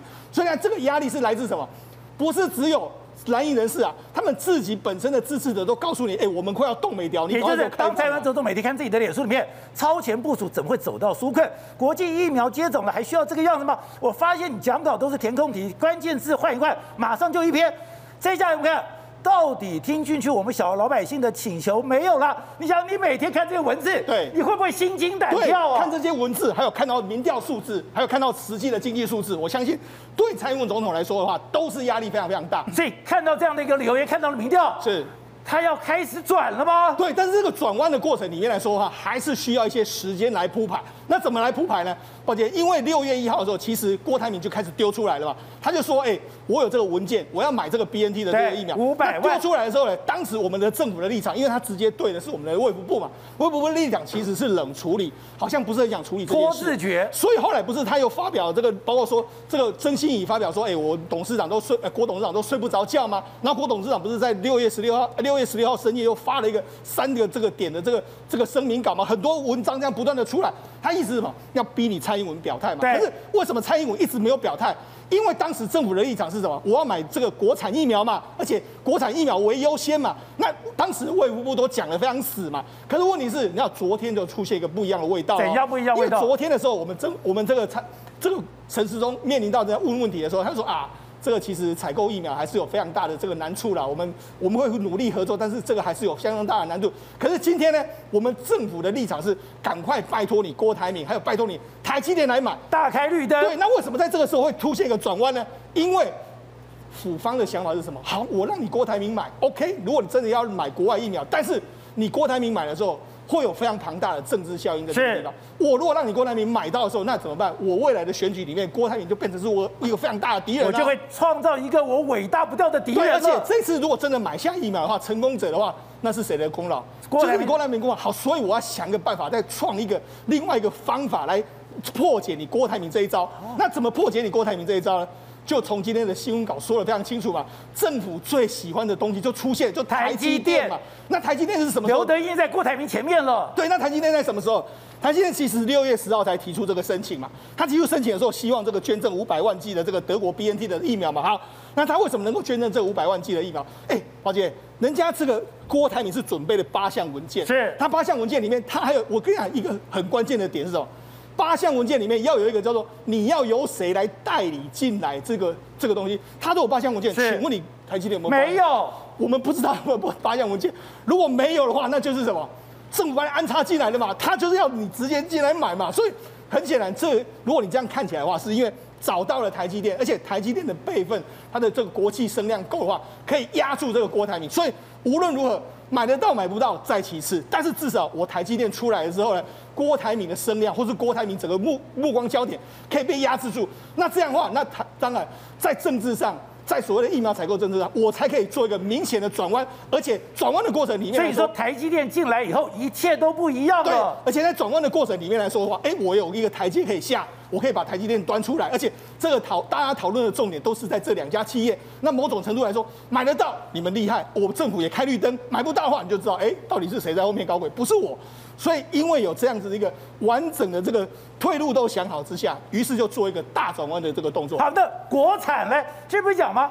七月就要打国产，而且 EUA 看来现在选上了。抱歉，那事实上现在国产，我觉得有一点点比较尴尬的局面。为什么？五月十四号的时候，当时我们的蔡英文说：“哎，国产疫苗七月底供应。”但是到六月十六号的时候，他说：“哎，这国产疫苗没有施打，没有施打，因为什么？因为现在整个 EU EUA 的这个过程里面来说，我们所有的民众都充满了一个非常大的这个问号嘛。哦。那另外一个就是说，因为现在有非常多国产疫苗可能会进来，哎，国外疫苗会进来，除了 BNT 之外。A Z 也要进来，那美国的辉瑞也要进来，这么多疫苗进来的时候，那你国产疫苗到底现在该怎么处理呢？我觉得现在整个疫苗政策似乎真是真的出现一个明显的转弯的这个情形。等等，你今天看到这四点，你说你吓坏了。当然有人注意到说，刘德音董事长、郭台铭董事长，你觉得这还是次文？结果你说下面这个更可怕。第一个是我接受了原厂制造、原厂包装、直送台湾，接下来我又说我连 B N T 的代理商我都讲出来了，代表。民进党是豁出去了，政策大转弯，就是换言之讲，就是整个对国际采购来讲哦，尤其这一篇对 BNT 采购的话，加大力度，就总统亲自拍板，啊，拍板不光是对这两家企业的这个所谓的这个一千一一一千万计的部分以外，包括政府对这个 BNT 跟他代理商的关系，也要加也要继续加大力度继续继续采购，所以这个态度上就是。主导权到蔡英文总统手上是第二个全面性的不择手段的采购疫苗，不择手段很很清楚啊，对不对？民进党最厉害就是不择手段。我现在欺负政敌不择手段，我过去打中共不择手段，我抱老美不择手段，现在我要转弯也不择手段了。马上转弯一点困难都没有，这个而且这个转弯是总统转弯嘛，对不对？这个总统转弯跟过去陈时中或是苏苏贞昌他们之间的那些。碰到一些的困难，或是制造一些困难，马上通通丢掉，完全没有包袱。这样子，然后包括最最重要的，持续与 BNT 及其代理商共同商议。他表示他接受上海复兴，对呀，他连这个都回到了林权那个原点了。没错，完全都回到原点。所以照你这在在这个理论商业上来讲的话，没有困难啊，对不对？就政府采购我自己干，对，企业采购。台积电来干，而且它是多管齐下、多多益善。刚刚讲，我只要坚持三个原则：原厂制造、原厂包装跟直送台湾就好了。这个没有问题，这个原来本来就没有问题，他只是特别把它突出出来。因为原来他现在担心的问题是，八月份如果中国大陆开始设厂生产制造 BNT 疫苗的时候，你没有讲不清楚，那就很麻烦。是，所以他要这个原厂。但是主要的重要观点就是这里面有两，你看他声明有两个重点。第一个重点就是说，他把台积电搞进来了。台积电搞进来的那个能量会超大，然后鞭策这个永宁基金会的力量也会超大。那这一千万句，我认为你也看到了，你看到这个国台办的回应嘛，正面回应没有问题嘛？对，国台办这是正面吗？国台办是正面，他不是把李长骂了一顿吗？正面就是他还是重复过去上海的复兴复兴这个医药公司的代理权，对，跟他过去一贯的态度。他说我拥有 BNT 疫苗在中国大陆港澳台地区的。独家商业权益，该公司早就明确表示愿意将疫苗服务于台湾同胞，并且一直积极推进向台湾地区提供这款疫苗，然后呢，早日用上急需的使的的疫苗。是，看到没有？这句话是早日用上，让台湾民众早日用上急需的疫苗。这个是善意，这个很重要的善意。因为时间，因为时间。它让我们有早日能够用上，跟蔡英文总统讲的这个就是多多益善，然后呢越快越好，对不对？这都是我们的两边的态度有一点有找到一些交集和，然后我们的政府本身来讲的话，也不要停下来，也持续的跟 BNT 跟代理商持续采购。对，所以换言之讲，这个国际疫苗采购现在针对 BNT 这部分，你看得很清楚的，是全面启动。那全面启动各在一个礼拜以前。哦，不在昨天以前，完全两个大相态度大相径庭。哎，如果我看到这样的状况，我会觉得陈世忠跟孙昌都是状况外的。陈时中这昨天，昨天还是很困难。我觉得，因为这个事情太怪在哪里，你知道吧？台积电什么时候冒出来的嘛？六月十号。那陈时中知不知道？当然知道。你认为知道吗？我。我认为陈时中不知道。什么？陈时中如果知道的话，昨天怎么敢挡啊？他说什么公私合一和协力很困难。所以说六月十号那只是个幌子。不知道，可能是神秘的一个力量，不知道。但是陈时中昨天还告诉你说，政府跟企业合作很困难嘛？对。那企业，那台积电是不是？是当然企业啊。当然是很困难，包括台积电在内嘛。所以今天这个态度，其实在总统在蔡总统脑脑袋瓜里面。早有腹稿嘛，他是等着来发动而已。对，结果一直等等等，等于终于我们郭董事长发作了，晚上三点钟发作了，今天要求求见嘛。对。那这个时候来讲，总统的态度会用非常非非常自在的，是非常雍容高雅的见面嘛。被动，所以说这个局早就不好了。刘德英本来就旁边等好，不然我想说，哎，刘德英日理万机，他是负责台积电、负责全国全球的业务，怎么可能说我今天下午两点我要跟你见面，四点你就可以出现了？所以这个呢，怎么可能随时说随随时叫随时来？当然那么简单。所以我认为这个事情基本上他们早就有一些基本的默契，而且确实。这个蔡总统跟台积电这些高层的关系是非常的好，从张忠谋开始已经行之行之多年的了哈。可是这个操作的过程来讲的话，我觉得连民进党人通通吓了一跳，因为这个行政院不知道啊，不知道那么多细节。因为台积电这个整个事情后面的效应，你你看这台国台办的态度都很清楚嘛。是国台办看这两家公司。你你也不好得罪吧？也挡不了。对，不是你国台办将来想跟台积电往来啊，也要跟郭台铭往来啊。往来。你怎么搞的？如果说把这两家公司挡在门外的话，对国对大陆也不好嘛，对不对？所以你看到没有？连大陆的国台办马上立刻发声明，马上发声明，马上开绿灯，这两个都是正面的正面效应。现在就是说，在多快的时间？现在时间时间时间是我们台湾的问题。对，在今年我们不是讲的，在今年跟未来。今年之内，蔡总统很清楚哦，政府要今年之内就要买到哎，是，那今年之内就要买到的话，那你郭台铭董事长，包括刘德英董事长的，是不是也是今年啊？是，那就没得拖了，未来都是几个月之内见输赢。所以你说现在台积电跟红海要神变神了，这个一点困难都没有。我觉得台积电的能量非常大，是这个这个后面我不知道到底什么事情发生。而且你讲，其实采购疫苗不是钱的问题。也不是你跟谁买的问题，重点是时间的问题。因为全国国国际的现货市场，大家抢得非常凶。可是刚才讲，今天我已经放你，他讲是越快越好。除了越快越好之外，今天连国台办都讲，让台湾民众早日用上急需的疫苗，也就是总统府的新闻稿，国台办都把你刚刚讲的关键。时间，时间，时间，对，什么时候拿到疫苗才是关键呢？对，让让民众，在国台办的意思是让台湾让台湾的民众能够获得疫苗，对，早日获得疫苗。那早日你不能够拖到二零二三吧？是。那我们这边很清楚啊，就今年。那这对他们这两家公司更别提了，这是不是几个月？对。所以我觉得这个事情是往一个大能量的正面的方向去发展，应该顺利的机会比较大。好，所以正好。这个局也玩的太大，也转的太快了吧？没有错嘛？为什么连中国都放行呢？原因很简单嘛，我到现在都还记得两个礼拜前董事长讲什么。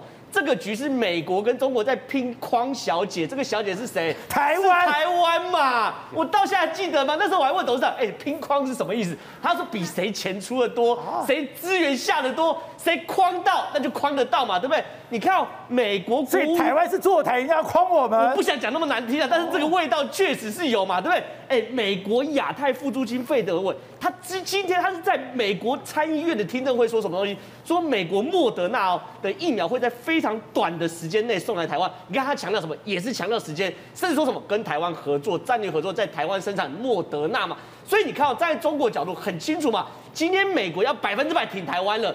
你中国要不要来拉台湾的明星嘛？他们统战也是他们工作一环啊。所以你看，国台中国很笨啊，中国老是就是笨到会这样做很多错，这就是北风跟太阳的故事嘛，对不对？中国之前当北风一直卡，一直卡，一直卡，发现美国当太阳，开始一直给疫苗给台湾的时候，中国也要转嘛。中国有这么聪明吗？呃，中国如果聪明的话，一开始就当太阳。哦，中国就是问题是一开始当北风，一直卡，一直卡，以为卡久了我们会求中国吧，就后来发现美国趁虚而入。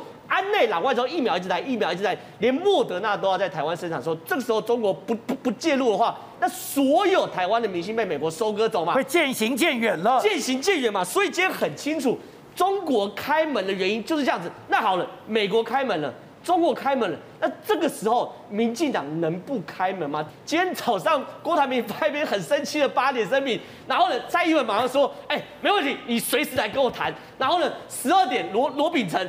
开记者会说，哎，苏贞昌说这边完全 OK，我责任就比照日本潜力，会在捐赠契约中，呃，给制造商免责哦，让 BNT 不用担心。然后呢，政府会承担所有处理工作，然后呢，还给台积电跟鸿海所有的授权，让他去跟 BNT 谈。所以这整个峰回路转，会不会转得太快了？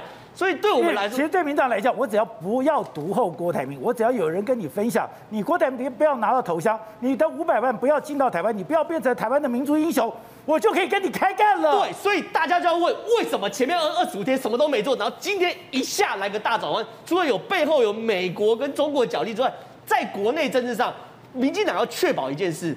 郭台铭不能变成台湾的救世主嘛，对不对？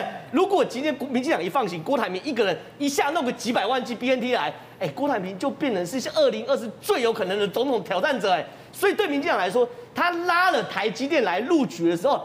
赢的话，功劳两边一起分；输的话呢，证明了民进党政府没有做不好，台积电、鸿海都拿不到。你们都拿不到，当然都拿不到。对，重点来了，民进党做这件事情的时候，同步在干嘛？网军开始杀郭台铭，啊、好狠哦！捧张忠谋嘛，对不对？一大堆网军，网军又来了。对，一大堆蟑螂又出来了。对，一大堆侧翼网军说，请你，你相信张忠谋，还相信郭台铭？哎，你相信老实的生意人，还是奸诈的生意人？一大堆，太坏了吧？这些人全部都出来了嘛？所以这是两手。策略就是对于民进党来说，外部有美国跟中国的竞争，美国跟中国的角力；内部有二零二四年政权的保卫战。我一边故作慷慨开了大门，可我开大门同时，我开两个门，一个给鸿海，一个给台积电。后面呢，我开完大门后，蔡英文会见这两位的同时。在网军不断的在杀郭台铭，不断的在杀郭台铭，不断的在杀郭台铭。所以你说表面上的放行，事实上是步步杀机。门前手牵手，背后捅刀嘛。所以重点来了，这个时候如果整个布局在最后变成台积电先一步郭台铭进来，可能先个一百万剂、两百万剂的话，那对于郭台铭最后。大家感谢他程度会降到最低最低最低嘛？所以我觉得整个局其实是很。所以这是一个选举的前哨战，这是一个百分之百选举的前哨战嘛。所以的，前面我讲这个二十五天，民进党绝对不是白拖的，他中间做了非常非常多的事情，包含协调美国放出更多的利多，包含我们莫德纳尽量进来。让可以减缓民进党喘一口气，对，喘一口气，然后减缓民进党拿不到疫苗苗的窘境。另外一方面，去找台积电，或者台积电来找民进党政府，两边磋商好，stand by 好，来处理这件事。所以这二十五天对民进党来说，其实我认为非常非常关键。一切都准备好了之后，开了门让郭董进来，结果呢，请君入瓮。好，小谢，今天我们看到大家就看到今天疫苗战在打来打去的时候，立法院更精彩，立法院。民进党居然封杀了所有国民党的提案，也就是。我拿不到，你也不要想拿。我拿不到的好处，大家一起同归于尽。是，今天在立法院呢，民进党已经不演了，封杀了非常多的这一个法案哦。那其实这代表什么？从政治上面的意义来观察，代表选举的号角已经吹响了。是，民进党已经在备战选举了。他们想的是什么呢？第一个，未来我的对手有哪些人？比如说柯文哲，比如说侯友谊，比如说郭台铭，都是他潜在的对手。所以他前一段时间要甩锅。给双北是，所以呢，难怪全台湾陪双北坐牢。是，不管是坐牢说打万华，好心肝疫苗施打，甚至捧科打猴，这些一再再的做法，包括刚刚郑浩讲的对付这个郭台铭，就是人前手牵手，背后下毒手，用网军去砍他。这些所有的一切都代表他已经在备战他的选举了。那为什么要一次性的去封杀这些法案呢？你可以看到这些法案没有什么问题啊。第一个，公开第二类的接种名单，那七千个中央跟地方的官员到底是谁？这应该可以公布吧？对，就像你讲的。如果我的人民真的因为个资法不能公布，你的职衔总可以公布吧？是，而且政治人物跟政务官应该可以公布吧？那国产应该要做第三期，这个很多人在讨论嘛。国产疫苗的采购价格，大家也很想知道有没有需要检讨的地方。国产疫苗的紧急授权是不是可以全程直播公开，比照国际？这个好像也没有问题啊。要做其中第三期才紧急授权，这个好像看起来还要全部通通封杀，还包括了公开三加十一的会议记录，以及扩大采购国外疫苗至四千万剂，所有的一切全部封杀。那大家会会觉得很奇怪，网友今天都怒了，非常多人来刷说这个比福茂的时候，坚壁清野楚河汉界完全滴水不漏了。是，甚至有人说哈，这个民进党不倒，台湾被弄倒，这样子的言辞都出来了，还说这个怎么没有太阳花运动啊？这样子的一个黑箱比服贸协议的时候，他们都觉得更加的严重。可是为什么民进党要这样做？因为很简单，长痛不如短痛。什么叫长痛不如短痛？这些东西我最后都得反对的。为什么我不一开始就一次反对呢？我当然知道网友会骂我，当然知道民众会很生气，我当然知道现在会有疑虑。但是我二零二二年要选举，我不能让这件事情拖拖拖，我的血慢慢流流流流到我命都没了。就像慈禧说的，事情要么不做，要就做绝。是，所以他一方面在立法院里面全面封杀国民党时代。时代力量、民众党的很多的提案，另一方面，时代力量都封，是因为有些像是紧急授权这个东西，是时代力量也觉得要这样子做嘛。另外一方面，蔡英文在这个总统府里面见郭台铭、见刘德英，告诉大家说，我们有一千万剂的 BNT 有可能即将进来哦。谢谢郭台铭，谢谢台积电。所以一方面试出一个利多，让民众觉得说我的疫苗要来了，安心；二方面趁大家的注意力都在总统府的时候，立法院把所有重要的提案全面封杀。好，所以董事长，真的这种杀戮开始吗？你看这么多的案子，哎，连实力所有的民众全部都推掉了。不，他这个整个概念来讲，就是政治操作嘛。民进党的政权保卫战一直在维持在，民进党政权保卫战最近是非常的紧张，是因为你想想看，目前我们已经往生的有四百多人的的这个我们的同胞啊，这多可怕的事情，在这种的。损伤亡情况之下，你认为这个政府还顶得住吗？顶不住吗？当然顶不住嘛，所以他自己没有办法的办法嘛。他所以怎么坚壁清野，坚壁清野跟你干到底，然后大家开始分挂，这开始立起这长波高坠波牢，两边跟你干。这干的情况之下，我还可以剩一些战利品。是啊，今天总统亲自出手了嘛，他马上收割了，你看没有？BNT 是被插着了。他把他把立刻就转弯了，他哪里有困难呢？所以后面的问题就陆续的一直不断的砍下去，而且国民党现在家里面没有大人，对，所以他一一路砍嘛。你说国民党基本上没头人，对，没没没高人，没没没大人嘛，因为没有民，现在国民党的中央是比较脆弱的中央嘛。你看他这个大的这些几个大架构的东西，全部被民进党控制在手上，一步寸步寸土必争，跟你干。给你干到下一个会期的时候，他一定会把内阁做个大幅度的调整。对，大幅度调整，他就准备打二零二二年。他现在想就想这个东西，是，他知道八月份如果有公投，他也要尽量挡到一个程度。对，也不能让你这个疫情的外溢效应，对，让他公投大败嘛，对不对？这是第一关嘛。哎，第二个就是明年，他这是完全符合克劳塞维茨战争论里面。攻击，攻击，再攻击，他绝对不会停的，一定是攻击是唯一的战术，因为这个事情对蔡英文总统影响太大，而且蔡英文总统影响大到什么程度？包括刚刚正浩讲的，包括台美关系，这个台美关系，你看没？美国的我亚太亚太亚太驻青在参议在参议院怎么讲？参议院美国参议院问参议员怎么问他？说哎，你要不要给台湾提供疫苗？给台湾的国军全面施打？对，这个都跑出来了。呃，台湾太重要了，所以这个台湾太重要，延伸成蔡英文太重要，蔡英文太重要，变成蔡英文的政权太重要。所以在这个情况之下，其实是得到很多方面的力量的祝福的，你知道吗？所以他干这个事情的时候呢，他的外在的环境非常有利，所以他只要在内部顶住了这个所谓的小英大兵要崩盘的情况之下。他就可以顺利的度过二零二二，是他最重要的一个政治。好，那我现在不断的从国外引进疫苗，那国产怎么办呢？不，国产二级都解嘛。国产现在高检署在调查。真的吗？不是，哎呦，这个民进党这个在丢包的速度哈，他丢他让你想象不到的快。是我跟你讲，他我跟你讲，昨陈世忠昨天也不知道今天会有这个结果啊。啊。那昨天蔡英文知不知道？蔡英文当然知道。蔡英文当然知道嘛，他传的蛋了嘛。谁始终都不知道，还在那边二百五，还在那边搞东搞西。那今天一看，变这个结果，猪羊变色。所以，我们这个蔡总统有他自己的盘算在，所以他很多的盘算，并不是每一件事情都拿来跟大家分享。是，他每一件事情，他都有自己的一个一步一步一步每一步每一步的这个计的计算。然后计算基本上就算的全力的，就是 power。他的政权的稳定性是他最重要的一个。他有这么精算吗？他最近表现，我看着从台美关系改善之后啊，我觉得精算的非常多，因为从来没有那么重要过。是台湾从来没有变成那么重要一个国家。G7 里面的重要声明叫做台海和平稳定。台湾有发生过这种几十年、七十几十年来没有到到台湾到台湾几十年有发有有过这种声明吗？全世界在关注台湾呢。就我刚我刚刚讲的比较不好听一点，说酒店小姐，其实是大家现在台湾比以前香了很多。台湾很多人要爱台湾的，爱台不是光台湾人爱台湾啊，老外爱台湾才是重要的事情。好，对的，不一样。今天总统见了台积电，今天见了红海，今天发了四点声明，而且他们也不强调，今天这样讲。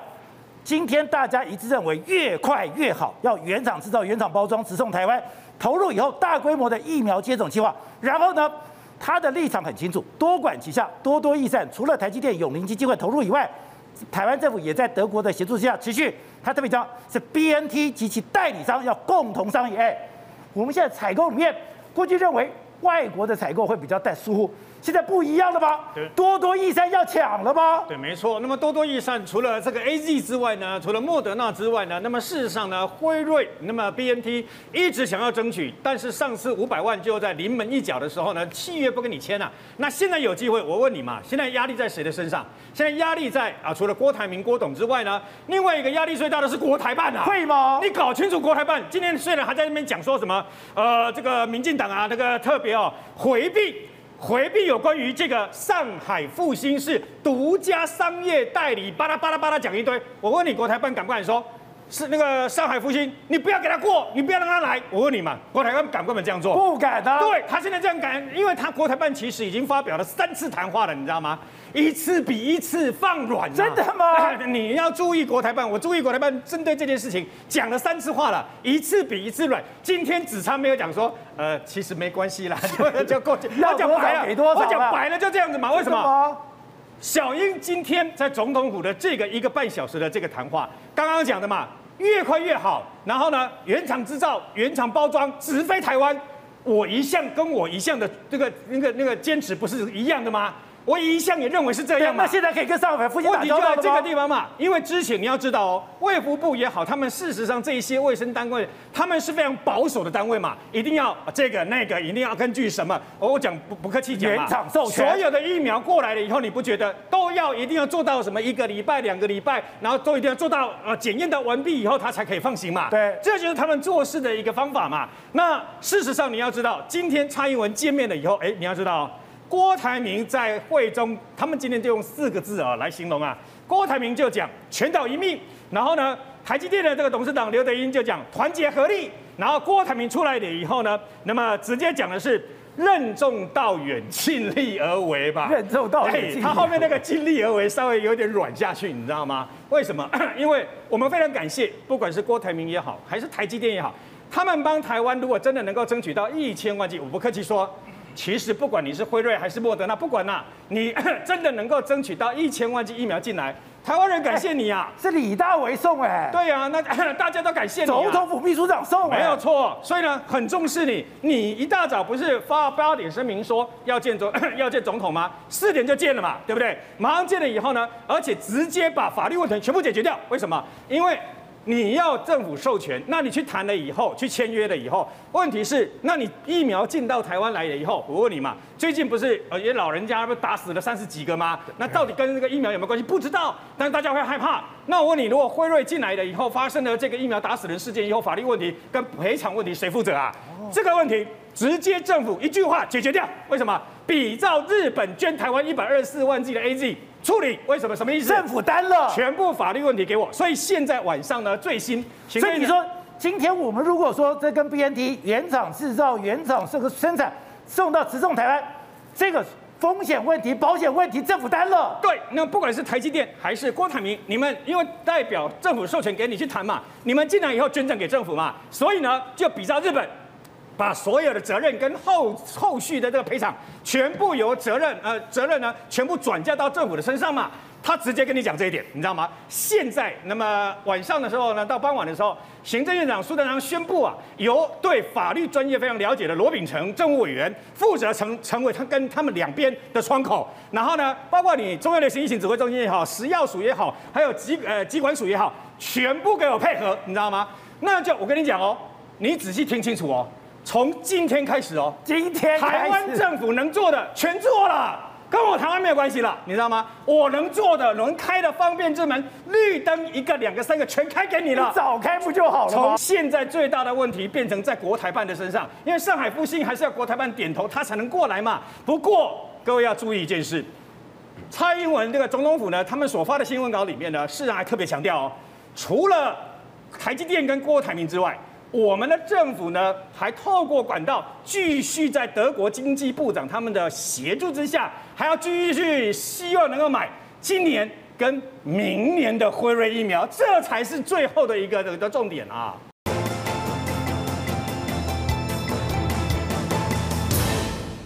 现在民进党已经感受到这么庞大的民意压力，这个压力大到他讲的他在费这么重要的疫苗采购上，他都不得不转弯了。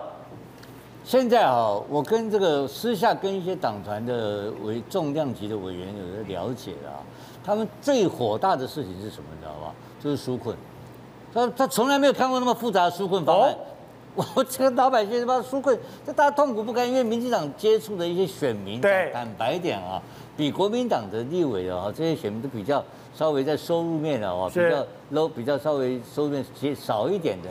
啊，比较比较艰比较辛苦，他敢扣回来，比较辛苦阶层，那现在非常辛苦，非常辛苦。那这个非常辛苦，现在就会变成直接，我们我们的选民就受伤嘛，直接受伤。现在到这是伤到民进党的选民。当然了，这个现在收入就有问题了嘛。你现在不要讲很多很多这这个光是这些所谓的疫情啊哈，然后你这个你这有的家里面还要什么居家的啊哈，还要然后还要住住什么。住什么住什么呃住呃到什么什么什么所那个叫什么？是，呃不是不是检疫所，他那个叫隔离所。隔离所，这都增加很多成本，然后不能够工作，然后增加很多很多收入，还有更重要就是说，你整个申请纾困的那个程序哈极为复杂，所以大部分的地委现在很干的事情就是干这个事情，然后就因为我们碰到都是直接对选民直接的关系。对。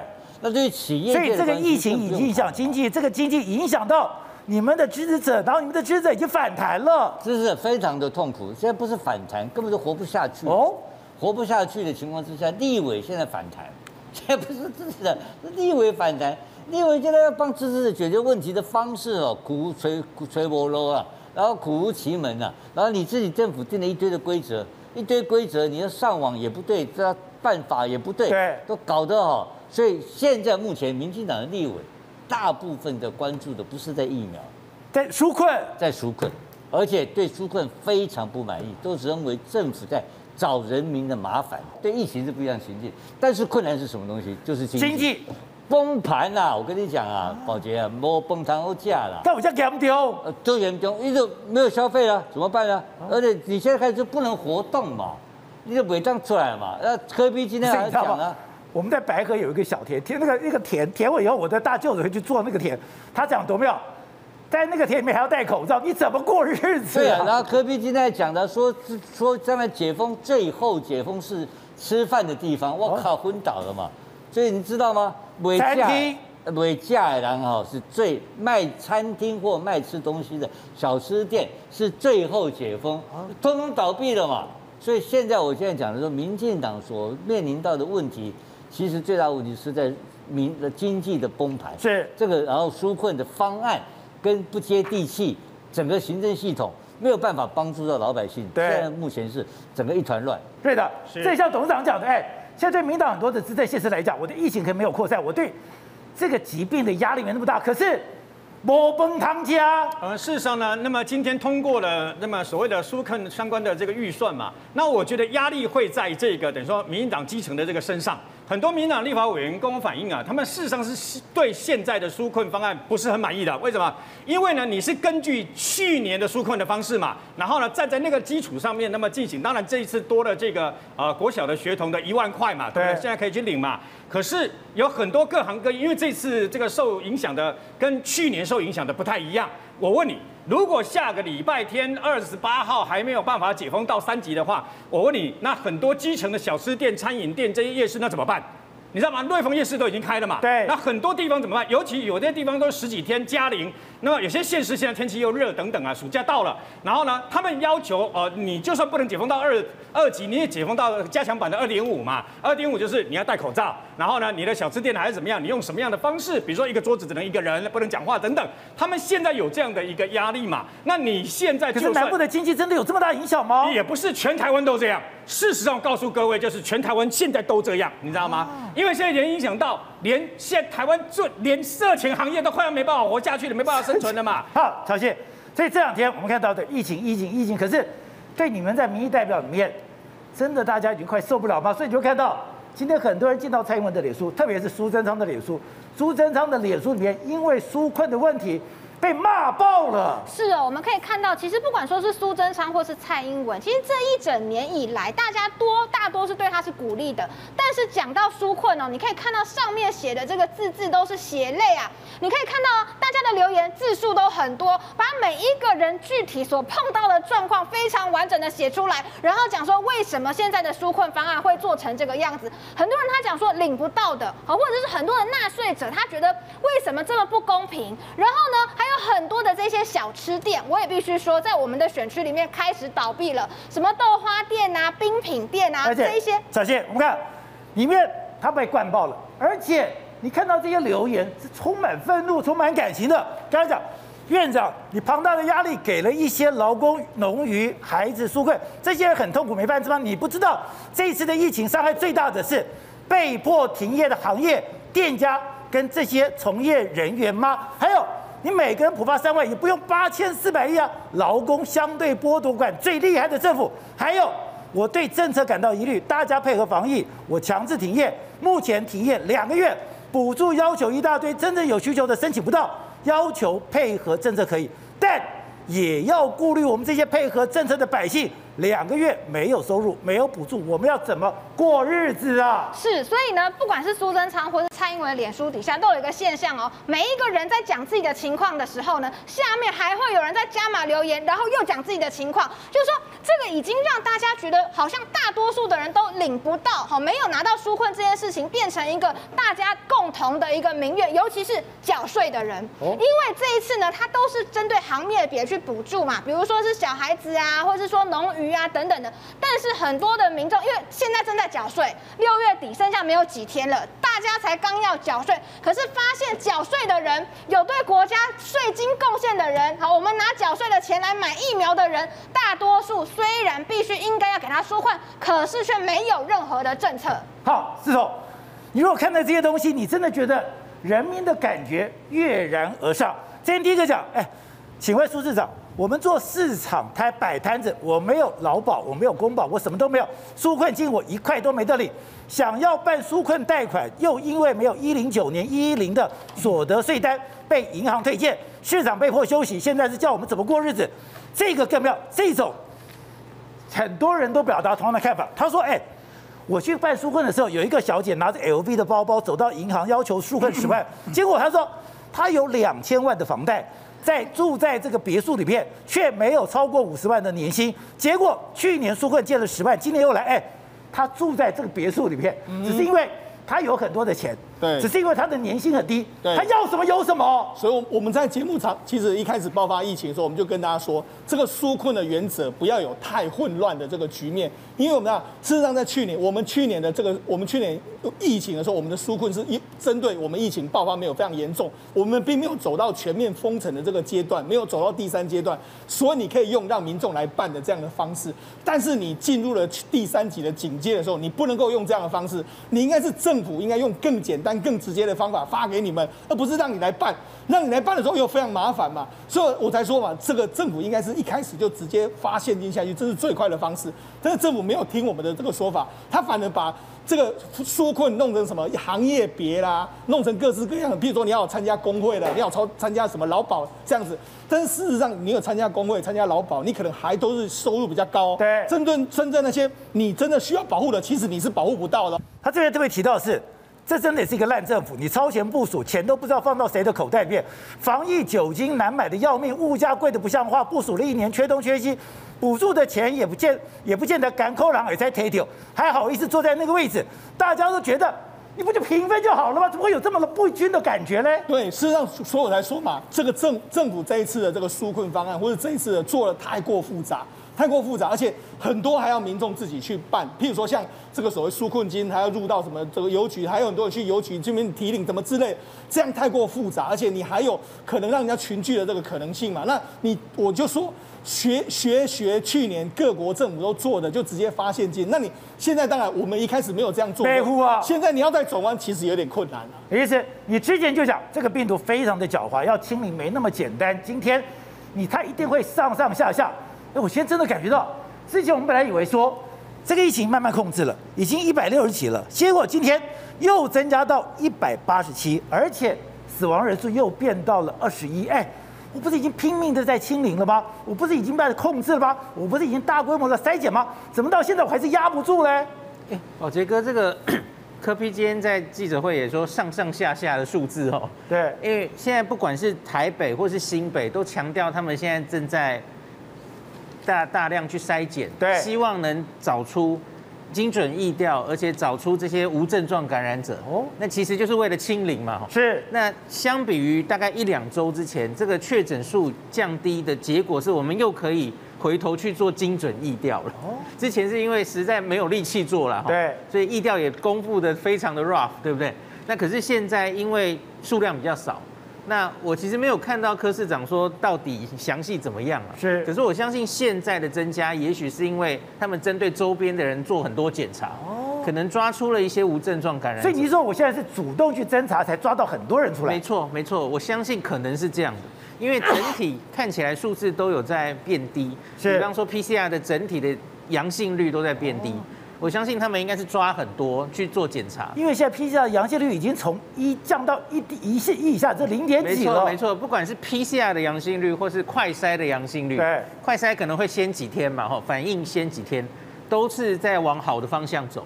所以我相信双北应该现在都是在希望尽量可以达到清零的目标。那我们现在看到，现在新北它不断的在扩张，它不断的在广塞，它不断的要抓出潜在。之前还是说。我无症状的是六成六是无症状，现在他的无症状的已经高达九成了。是的，是的，我就觉得这其实我其实是乐见这种状态的，因为我常跟保杰哥说，之前我们的确诊呢，对，死亡率怎么那么高？其实就是因为我们分母少抓了很多轻症跟无症状。那我觉得现在就是案例变少了，他们针对一些热区，真明显的意调哦，精确的意调，找出他身边的人。对，这是我们过去一年原来案例很少的时候才能做的事嘛。是。那现在也双北恢复了接近这种状态。那我自己觉得，这就像我之前也提过哈，我们很希望变成去年澳洲的样子。澳洲花了三个月，对，然后尽量把它清零，还真的可以恢复到原来的样子。我觉得有这种目标，其实可以试试看，因为我们毕竟是第一次进社区感染。是。希望还可以这样努力看看。好，那现在六月二十八号，我的三级警戒我可以放松吗？大家都有点受不了了。我觉得这个真的变成，你到底是要往清零试试看，哦，还是你真的要屈服于经济的压力？因为防疫跟经济永远是在拉扯的，很多国家就是输给这种对经济的经济的压力，所以就放了，然后结果案例就会起来。对，所以我觉得这个是地方政府、中央政府。还有各个地方政府哦，都要坐下来思考，我们下一步应该怎么做？是，因为假如我们可以再坚持一下，再努力看看，也许可以尽量接近清零的目标。可是我们假如就放掉了哈，那我们往回二点五级或是二级，对，哇，那我们可以预见的是，大概案例就会上来哦。那我们大概就会放松就会回来了吗？我们大概就会走向日本过去一年的样子。嗯，那也也不是不行，因为我我现在发现有两两组人在拉扯，像有一些学者，像陈秀熙老师跟何美江老师就觉得不用硬性要求还想清零，对，因为其实就算我们努力的去做，也不一定真的清得了零。那可是经济当然会伤害，对。那可是另外一组就我我自己投票的话，我会倾倾向这样。你觉得有机会清你就把它清干净？对，而且现在是暑假，是进入暑假，没有小孩开课、开学的问题。你至少在九月之前，我觉得这个时间也许可以再努力看看。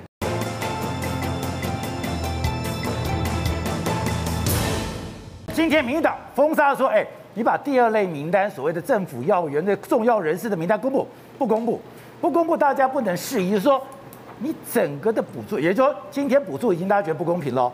那问题是？你连打疫苗也不公平，是因为呢，我们有一个第二类人哦，他就是给呢这个中央地方的防疫相关人员，但是里面有七千个人哦，是给中央跟地方，感觉像是官员这样子的，那没有写的很清楚，也不是什么警察等等的，但是呢，我们就看到就是说中央官员有七千多个，七千多个中央跟地方，那但现在呢，他们也说名单不可以公布，我是不晓得为什么不能公布，职称也不能公布，但是呢，我们看到台湾在疫苗施打的这个很奇怪的乱象，让很多民众觉得不公平，觉得插队，觉得为什么你不是按年龄去区分，是按你的职业去区分？这跟其他国家，包括英国、美国、日本都不一样。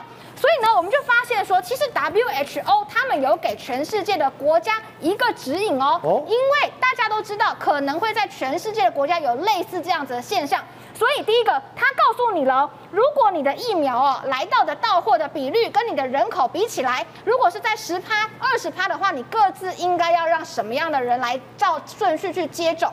那其实很清楚的，都是以年龄，因为他们认为呢，要先去保住这些重症跟可能死亡的危险群。所以呢，如果你是老人家，你应该要被分在第一类。第二类呢，也是包括医事人员跟还没有打完前面的这个老人家，按照顺序去推行。那我们台湾这个独树一格、独步全球的第二类人，其实 WHO 他是说可以打，可是呢，他写得非常清楚，他说国家或是不可或缺的职能所需的政府领导还有行政技术人员可以。但是你必须要严格的去规范它里面的人数，不能让很多人来施打，要越少越好。所以其实 WHO 早就发现这样这样子一个现象，世界是有标准的。是你如果按照它的标准来，可能就是总统啊、副总统、行政院长、卫福部长、指挥官这些最重要的人打完了，那接下来就要按照他的顺序去打前线的医护人员，去打这些老人家，才能够让这个国家的疫苗施打最有效率，而且最快。的能够达到群体的。那台湾不是这样子吗？台湾就是有七千个人哈，现在名单告诉我们说拒绝公开。